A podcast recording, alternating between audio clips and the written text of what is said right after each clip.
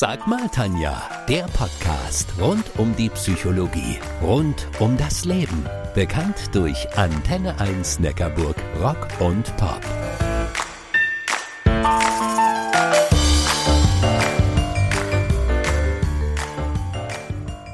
Einen trauen sich nicht alleine über die Straße, andere wiederum können keine Aufzüge benutzen und wiederum andere haben eine panische Angst davor, sich an einer unheilbaren Krankheit anzustecken. Und dann, dann gibt's noch die, die vollkommen hysterisch werden, wenn sich eine kleine Spinne in der Sonne regelt. Mein Thema heute, Phobien. Sag mal, Tanja, was ist eigentlich eine Phobie? Diese Frage wird mir als Psychologin so ziemlich jeden zweiten Tag gestellt und ich muss echt, echt aufpassen, dass ich dagegen keine Phobie entwickle. Der Begriff Phobie leitet sich vom altgriechischen Wort Phobos ab, bedeutet so viel wie Furcht oder Schrecken. Phobien sind überdurchschnittlich starke Ängste. Ängste vor ganz spezifischen Dingen oder auch ganz konkreten Situationen. Spannend, die allermeisten Betroffenen wissen, dass ihre Angst total unbegründet begründet ist. Aber sag mir mal, dass ich vor der klitzekleinen Spinne da oben auf dem Mikro keine Angst zu haben brauche. Ah! Phobiker können gegen ihre Ängste nicht einfach so angehen. Und so muss unser Programmchef Klaus Winter mich weiterhin vor diesen Riesenspinnen beschützen. Mein Programmchef, mein persönlicher Held.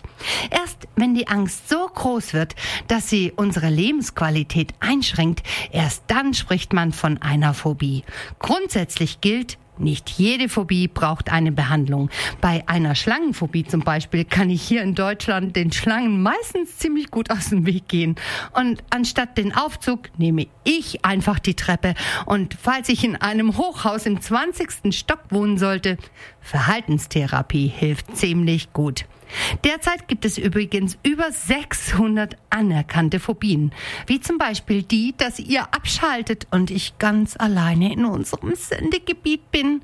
Das würden wir in der Psychologie dann Autophobie nennen, während wir die Angst vor Autos und vor dem Autofahren als Amaxophobie bezeichnen würden. Naja, muss nicht jeder verstehen. Zu den bekanntesten Phobien zählt die Agoraphobie. Die wird oft als Platzangst bezeichnet, aber aufgepasst, das ist nämlich irreführend. Die Betroffenen haben nämlich nicht Angst vor engen und kleinen Räumen, sondern vor großen und öffentlichen Plätzen. Im Gegenzug dazu gibt es die Klaustrophobie, die Angst vor engen und geschlossenen geschlossenen Räumen.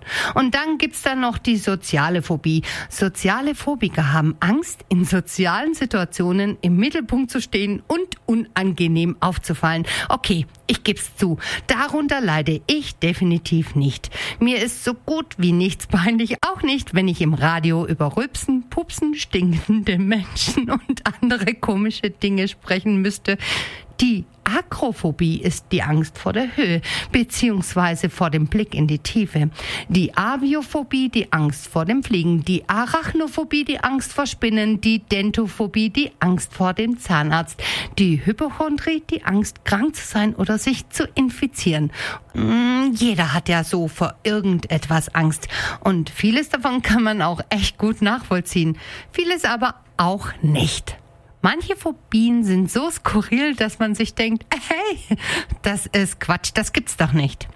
Da wäre zum Beispiel die sogenannte Neo-Orthographo-Germanophobie. Die Angst vor der neuen deutschen Rechtschreibung. Okay, ich gebe es zu, dieses Wort alleine könnte schon dazu führen. Oder wie wäre es mit der Geliophobie? Das ist die Angst vor Lachen und Gelächter. Ei, ei, ei. Eine Zusammenarbeit mit unserem Antenne 1 Neckarburg Rock und Pop Team wäre ziemlich schwierig für euch, wenn ihr das hättet.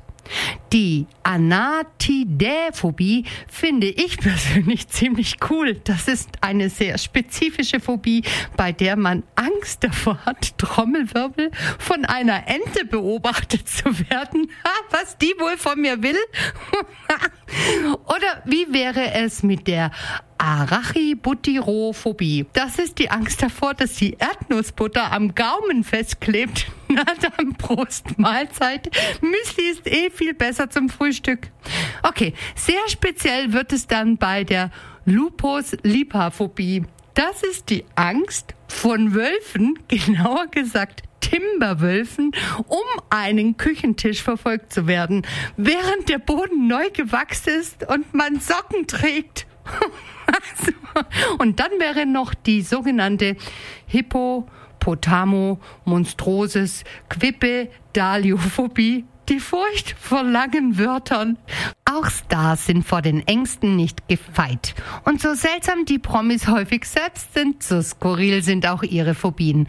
Nicole Kidman zum Beispiel, ihr wisst schon, die Schauspielerin, die hat seit ihrer Kindheit panische Angst vor Schmetterlingen und Nachtfaltern. Die Sängerin Rihanna hingegen bekommt schon Panik, wenn sie nur an Fische denkt. Als Kind war sie mal schwimmen und plötzlich wurde sie von vielen Minifischen verfolgt. Und Axel Rose, der Frontman von Guns N' Roses, der wird von einer ganz ungewöhnlichen Angst geplagt. Der Rocker hält den Buchstaben M für verflucht. Und genau aus diesem Grund tritt er niemals an einem Ort auf, der mit dem Buchstaben M anfängt. Der Pirat der Karibik, Johnny Depp, leidet unter der Kaulrophobie. Das ist die Angst vor Clowns. Und auch Alfred Hitchcock hatte eine merkwürdige Angst. Er gruselte sich vor Eiern. Vor allem dann, wenn das Eigelb aus dem aufgebrochenen Ei hinauslief. Getoppt wird das Ganze von Woody Allen. Der Regisseur hat ja bekanntlich vor fast allem Angst. Besonders eigenartig jedoch ist seine Phobie vor Duschen, deren Abfluss sich direkt in der Mitte befindet. Außerdem kann er Bananen nur dann essen, wenn sie zuvor in sieben gleich große Teile zerschnitten worden ist. Wobei das wiederum auch eine Neurose sein könnte. Über diese Krankheit reden wir aber ein andermal. Mist, vor diesem Moment habe ich mich echt gefürchtet. Jetzt haben wir den Salat. Nun habe ich Hunger auf Eier und auch auf Bananen.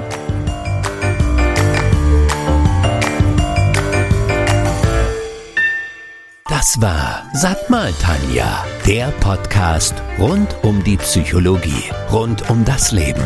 Bekannt durch Antenne 1 Neckarburg, Rock und Pop.